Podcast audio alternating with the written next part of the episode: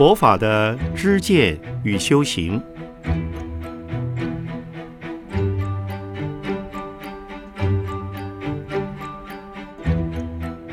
圣严法师著。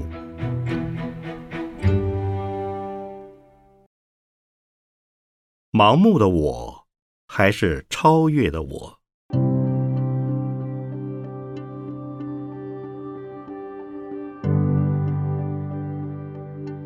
我们在与人谈话时，常常提到“我”。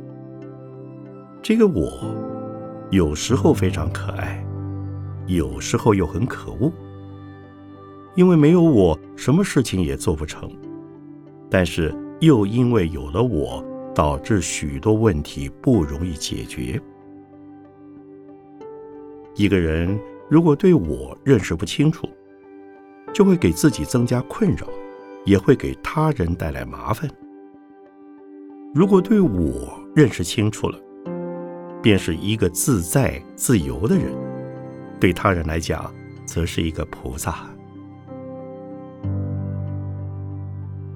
究竟我的观念是怎样的？如何来看待我？用什么角度来扮演我这个角色的主人？从佛学的观点来说，我有很多层次。第一个层次是盲目的我，自己不知道什么是我，对自我的价值不清楚，自我的定位不确定，对自我的功能也不清楚。多数人都属于这个层次，活着只为了生存，希望获得。不想失去，一生就是不断追求，便是盲目的我。第二个层次是理性的我，自己很清楚自我的定位、功能以及价值，这是一种高度的修养，例如哲学的修养、宗教的修养等等。有了哲学的修养，人的思想思辨便能清晰畅达；有了宗教的修养，对于生命的价值和目标，则能了解透彻。这是理性的我。第三个层次是超越的我。超越又可分为两个层次，一个层次。是超越自私自利的我，大致上是指个人利害得失、价值的利害得失。一个人如果能超越个人的利害得失、价值的利害得失，便能把整体社会、全人类的利害得失当成是自己的利害得失。一位真正的哲学家。他的思想和行为是一致的，但是如果他在思辨时讲的头头是道，行为上却无法放下个人私利，缺乏悲天悯人的胸怀，那只能说他是思辨家。古今中外的大宗教家、大思想家、大哲学家，例如中国的孔子、老子。孟子、西方的亚里士多德、苏格拉底等，他们的生命都已经超越了个人的私我。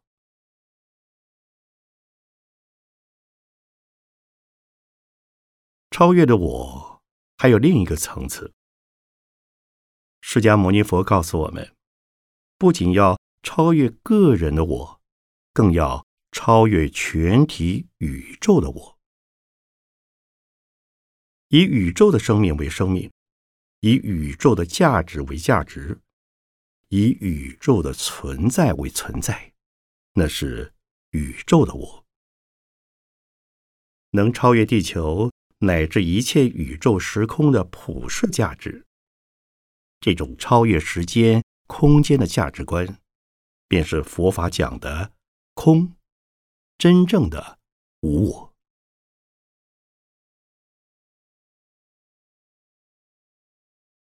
佛法讲的无我，超越小我的自私、大我的价值观。那么，这个无我究竟还有没有我呢？释迦牟尼佛说法时也讲我，那是为了要清楚互动的对象。例如，佛陀和弟子众生谈话时，彼此有所互动，因此区隔出我和你的不同。这样的指称叫做假名的我。其实对佛来讲，自己是不存在的，众生也不存在。怎么说呢？《金刚经》讲：“灭度一切众生矣，而无有一众生实灭度者。”对佛而言，众生能得度，那是众生因自己的因缘而得度。佛的出现。并不是为了度众生。如果是为了度众生出现，那佛是有我的。佛之所以出现，是因为众生自己的福德应该受到佛的智慧给予协助帮忙，所以佛出现了。这样的层次，已超越了一层层的自我。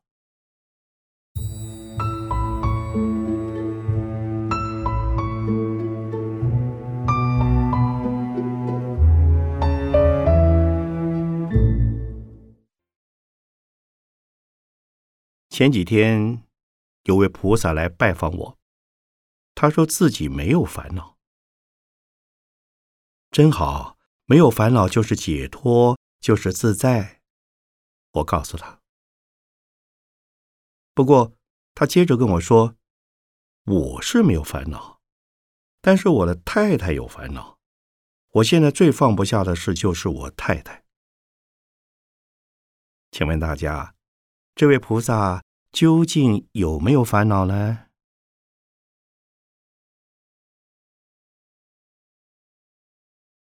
通常我们讲的“我”，除了自己的身体之外，你们的先生或者太太还有孩子，是不是也属于我？我有一位美国弟子，她是一位亚裔女士，结婚后有了小孩儿。有一天。他抱着孩子来看我，我说：“恭喜你有一个小宝宝。”他说：“不要恭喜，我生这个孩子是个无常。”我问他为什么这么讲，他说自己十多岁就离家在外，孩子将来也会离开他，所以说是无常。既然是无常，孩子迟早都要离开。不如赶快把他送走吧。我告诉他：“不行啊，这是我的孩子。”他说：“既然知道孩子是无常，迟早都会离开，但一提到要送走，却又说是自己的孩子，这就是把自己的孩子当成是我了。”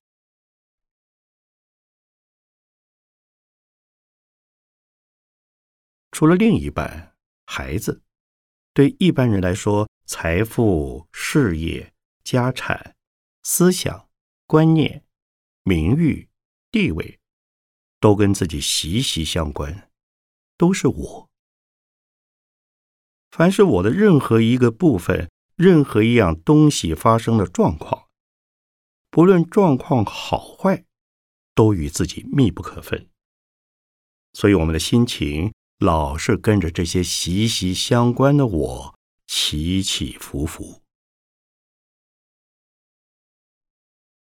以我来说好了，我现在有一两百个出家弟子，我如何对待他们？身为师父，如果对弟子漠不关心，就称不上是师父。但是当弟子要离开，我该怎么办？佛陀告诉我们：因缘合则聚，不合则散。我们常说开花结果，但是果树上盛开的花，是不是每一朵都一定会结果呢？如果只开花而不结果，其实也是正常的。这就是因缘。有因缘和弟子相处时，我就恪守一个师傅的角色，恪尽一个师傅的责任。对我来说，有人来了就是道场多一个人，有人走了就是道场少一个人。表面上看起来多一个人来，好像我要替他们张罗衣食住行、管教养卫，增加负担。其实不然，一个罗汉一份斋，每个人都有他自己的福报因缘，他们都是带着自己的福德因缘来的。如果他们走了，就是把自己的福德也带走。缘聚则聚，缘散则散。虽然对离开的弟子感到可惜，但是他们要走，我也只有为他们祝福。有些人到了法鼓山，觉得圣严师傅真了不起，把法鼓山从无到有。建设了起来。我说：“阿弥陀佛，法鼓山不是我建的，我既不是建筑师，也不是工程师，更不会印钞票。这完全是众志成城、众缘和合的成果。凡是参与法鼓山、护持法鼓山的人，都是法鼓山的开山。”当然，也有人跟我说，某某人到法鼓山吃饭，什么布施也没有给。我告诉他，这餐饭是他自己带来的啊，那是他自己的福报，个人吃个人的福报，因缘是这样子的。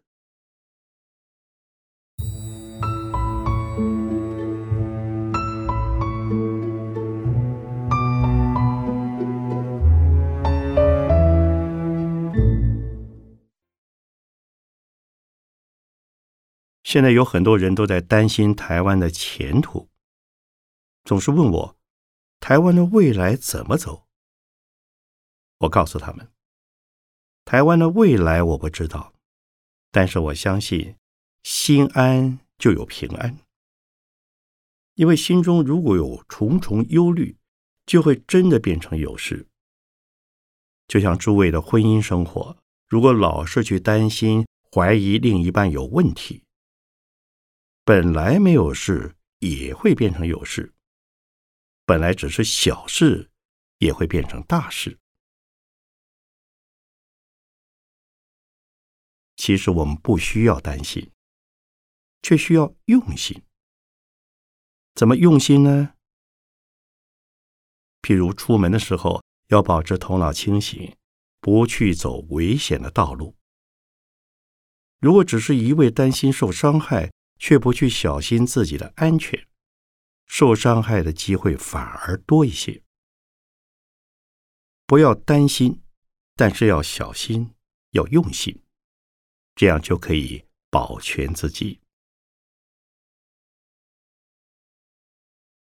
夫妻之间的感情要用心，这跟从政、经商、做任何事情的道理都一样。用心经营了。成功了当然很好，万一用心经营却不成功，又该怎么办？就像前面我举的例子，一棵果树，我们既希望它绽放美丽的花朵，又期待它结满甜美的果实。可是有时果子尚未成熟，就已经变黄了、败坏了，这也是正常的。在人生的过程中，我们要把所有的事情看成是因缘生灭，缘生则有，缘灭则无。中国历代王朝之中，以周朝的年代最长，约八百年。因为它开始的基础很好，有完备的体制、观念和想法。然而，经过八百年，周朝还是走入历史，这是缘起缘灭。以家族来讲，中国人常说“富不过三代”，超过三代的富贵之家也有，但多数都是生生灭灭。以个人来讲，人一生的过程也是起起伏伏。如果用形容任官经历的成语来比喻，就叫做“宦海浮沉”。听起来似乎很悲凉，其实这只是一个自然现象，起起伏伏都是很正常的。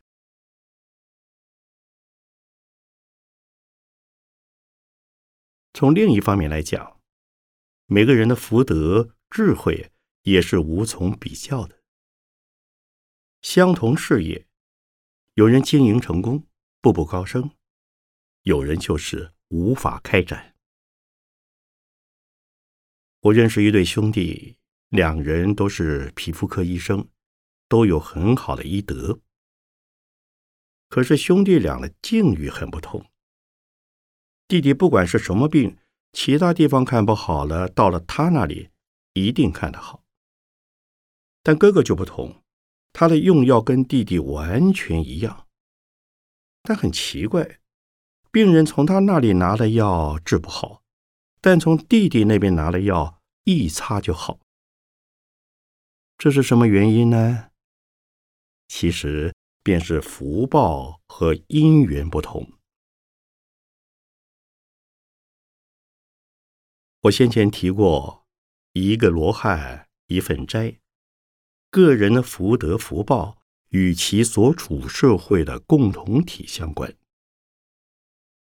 像是社会中。某一种层次，某一个部分，跟我们的磁场相应，我们的运气就会比较好。所谓磁场，指的是跟自己有关系的环境，譬如我们参与的团体、四周的环境、所处的时代，都是磁场，实际上就是缘。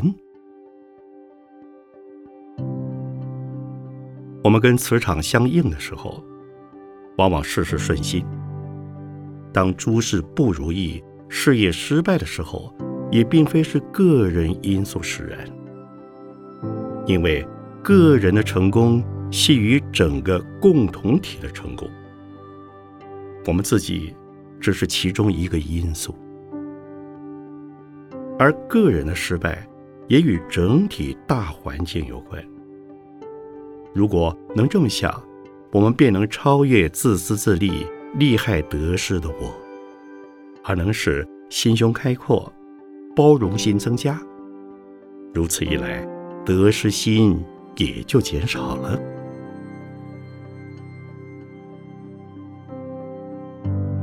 虽然不去计较事情的成败，然而一分努力、一分用心，都是一份。增上缘。如果不用心、不努力，与缘擦身而过，岂不可惜？在一棵结实累累的苹果树下，唯有在恰到好处的时间，守在恰到好处位置的人，才能在苹果应声落地的时候，拾起最甜美的果实。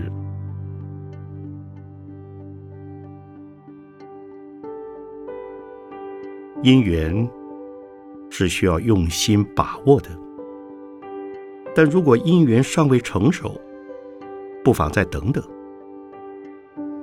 不过，等待并非空等，而是在等待的同时加上努力，才能在姻缘成熟时及时把握。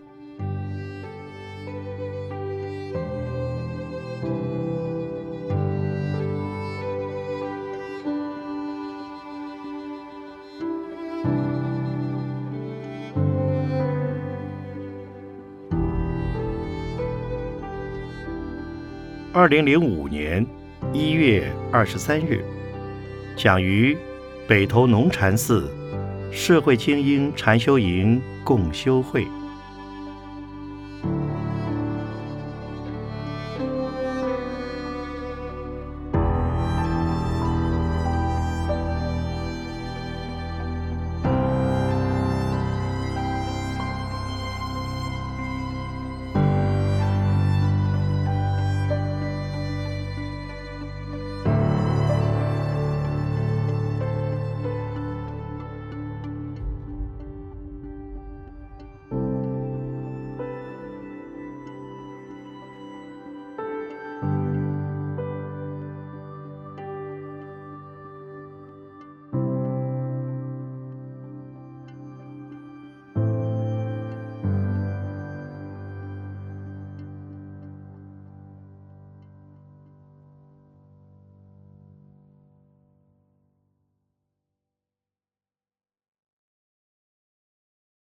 大智慧过生活。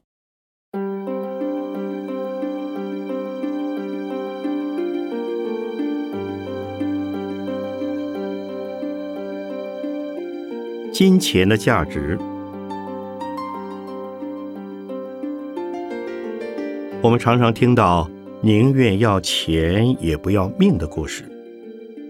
人为财死，鸟为食亡，这在人间。也可以说是一个常态，但也是一个悲剧。有很多的人以为有了钱，一切的问题都解决了。其实有了人才是最安全的。钱少一些，而我们结的缘多一些，把自己的财富除到自己亲友那里，或者是社会上，这才是最可靠的财产。因此，没有了钱，结果得到的却是平安。很多人不知道这样的观念，所以没有了平安。我们结的缘是广结人缘，也就是说，把自己的安全依靠在大众彼此之间深厚的情谊上，这是最可靠的。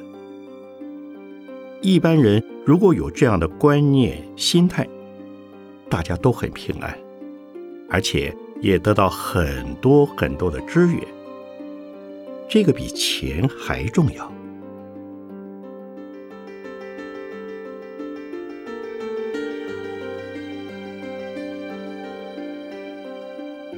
挫折的真意，人生过程之中如果没有挫折，那就显不出人生的规律来。人生就是这样子，在颠颠簸簸、挫挫折折之中过来的人是最坚强的。拿我个人来讲，我从小开始都是在挫折当中，两次出家，然后做学问、修行，以及到现在为止，已经过了七十个年头。我还是经常在挫折之中。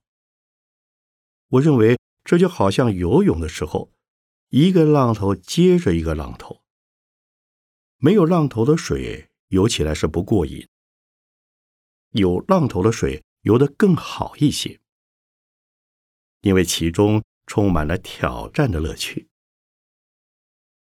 要能够面对挫折，接受挫折，不要在挫折面前。举手投降，应该面对、欢迎挫折，很欢喜的一个挫折一个挫折走下去，这样挫折就变成不是挫折，而且是自己的一种成就，也是自我成长的轨迹。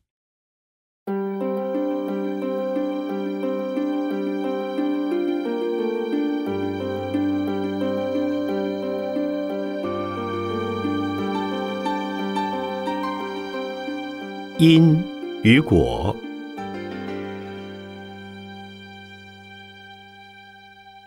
以现代人的观点来讲，因果应该是同时的，种因的当时已得到果了。我举个例子，我在美国有几位弟子是哥伦比亚大学的教授和学生，每次他们到我们山上来做义工，砍柴、砍树、开路，总是自己带了饭、带了饮食、带了饮料来做。一天下来，他们好欢喜的回去了。我说：“真是对不起你们，感谢你们，我们什么也没招待，而你们则替我们做了那么多的工作。”他们却说：“感谢有这个机会，让我们来做义工。我们平常老是为了赚钱、赚钱、赚钱，而今天就是为了奉献而来的，所以做的非常愉快，非常高兴。今天我们来做义工，就是得到报酬。”报酬是什么？就是内心的快乐、欢喜。这种观念让我感觉到，就是佛法。佛法讲，你现在种的因，事实上就是得了果，因跟果是同时的。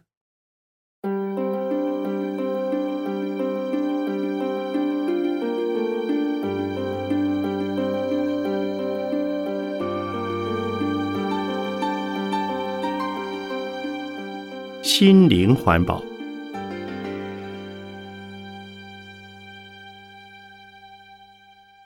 我讲了心灵环保是从自己做起。心灵环保并不是期待你要做，他要做，所有的人都要做，而是说我自己要做。自己如果没有想要做，只是希望人家做，这一定是落空的。我常常反省自己是否能够提供更多的东西给人，而不是从别人那里取得什么东西。心灵环保就是慈悲心，这是非常重要的。所谓慈悲心，就是如何让人家得到福利、得到平安、得到欢喜，这就是心灵环保。心灵环保是由我们自己做起，那么环境会因为我们自己的心是清净的、平安的、快乐的、欢喜的，而受到我们的影响，也变成了清净、安定、平安。这个叫做心灵环保。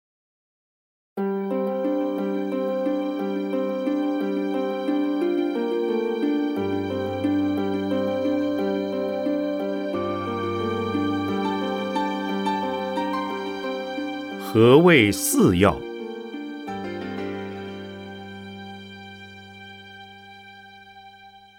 想要和需要仅仅是一线之隔。有时候想要的往往不是真的需要。的确，我想要很多东西，可是再仔细考虑一下，就不见得非要不可了。想要的东西得到了是很快乐。而要不到，却很痛苦。比如说，我需要一顶帽子，也买了一顶帽子，这不是累赘。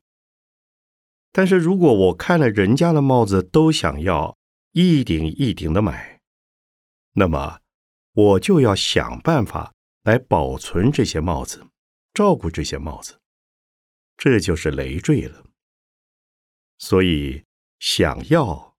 是一种痛苦的事，需要是一种快乐的事。需要并不是罪恶，想要可能也不是罪恶。如果说我想要，要到了以后，我同时也把它分享给需要的人，这是他人的需要，不是我的需要。我当然可以想要，但必须。在该要能要的前提之下，什么是该要？也就是理所当然的、应该得到的、分内的。比如说，你的薪水是不是能要？有很多人不考虑自己的能力、自己的职位，还有整个大环境的因缘，不许可我要，我还在要，这是一桩非常痛苦的事。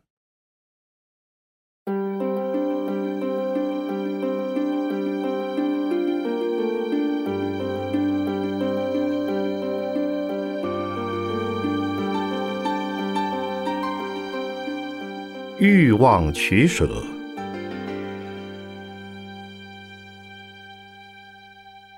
我们讲人的问题，就是想要的太多，需要的并不是很多。如果想要的太多，就会造成贪得无厌，而自己就变成了物质的奴隶，掉进痛苦的深渊里去。我举一个例子。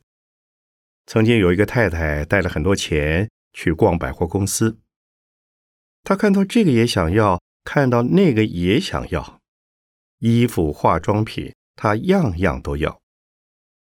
她想了一想之后，因为曾经听到师傅讲过，需要的不多，想要的太多，结果她一样东西也没有买，拿着钱就回家了。后来，他把钱拿来做功德、做好事。他现在更高兴，因为第一，他心里没有了负担；第二，他做了好事，也觉得高兴。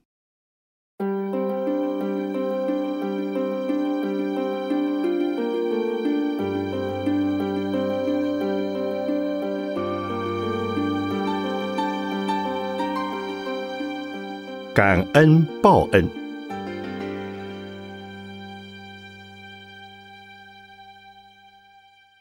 如果一个人知道感恩的话，他就会饮水思源。能够饮水思源的人，就好像源头有活水，源源不断的来，永远不会枯竭。如果不知道感恩，我们叫做过河拆桥，过了河，桥拆了，把自己回头的路也断了。我每一次吃饭的时候。人家看到我会先合掌，然后再吃饭，问我做什么。我说我在感谢，感谢什么？感谢施主们种稻种菜，他们好辛苦，把稻种好了之后再布施到我这里来，我吃了当然要感谢。如何感谢呢？我想要报恩，如何报恩呢？那我就要奉献。这个感恩对自己是非常好的。为什么？第一，自己觉得来之不易，就会非常珍惜自己的福报。第二，要感恩图报的时候，自己必须努力成长自己。然后奉献给他人，这就是报恩了。所以知恩报恩，一定是要感恩的。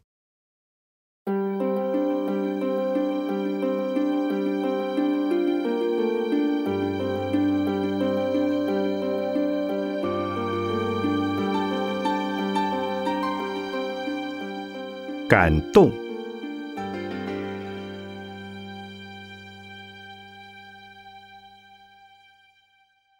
我们不会欣赏他人的成就，自己就不会感动，就变成嫉妒人家。看到人家得到了荣誉，得到了光荣，或者是成就，还会酸溜溜的说：“没什么了不起。”这种人是最没有出息的。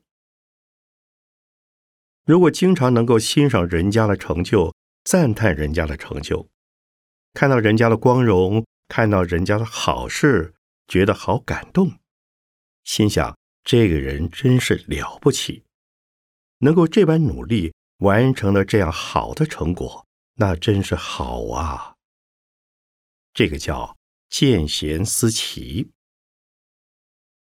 我们赞叹人的时候，自己也希望能够向他学习，还有我们赞叹人、欣赏人的时候，也影响其他的人来欣赏值得我们感动的事或者感动的人。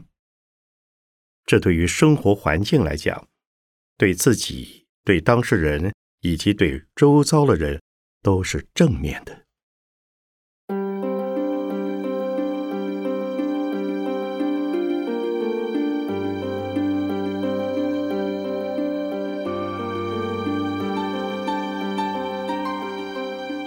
处事四态度。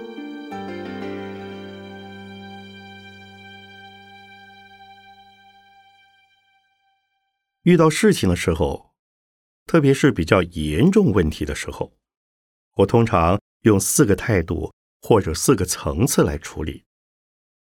第一个就是面对它，第二个接受它，第三个处理它。第四个，放下它，这个很好用。任何问题发生的时候，特别是严重的问题、困扰的问题，逃避是没有用的，所以面对它是最好的。然后，你面对它的时候，你要接受它。你不接受它，这个问题还是在那里。接受它以后，如果你用方法来处理，能够处理的当然是非常好。但如果是不能处理的，你面对它的时候，这就是处理了。你接受它的时候，也就等于是处理。然后，可能你觉得非常懊恼，心里面愤愤不平，老是心里边挂着那件事，很痛苦。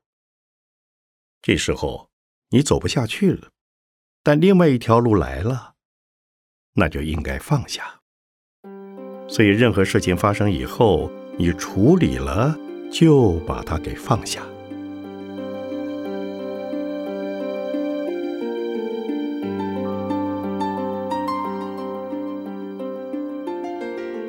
谦虚，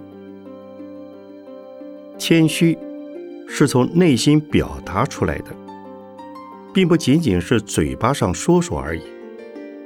就像山谷那样，自自然然的低下走，不会让人觉得高不可攀的样子。谦虚的意思就是说，我知道的的确是太少了，因为人往往只能够学到自己所知道的一小部分，而每一个人。都有自己的优点、长处、经验。如果我们见到任何一个人，都希望能够向他学习，然后再感谢他的指导，我们就会不断的成长。同时，我们也要提供我们的所知所能，来奉献给他作为回馈。这表示感谢，也是请教。我见到任何人。都是抱着这样的学习态度，连小孩子，我也是抱着这样的学习态度。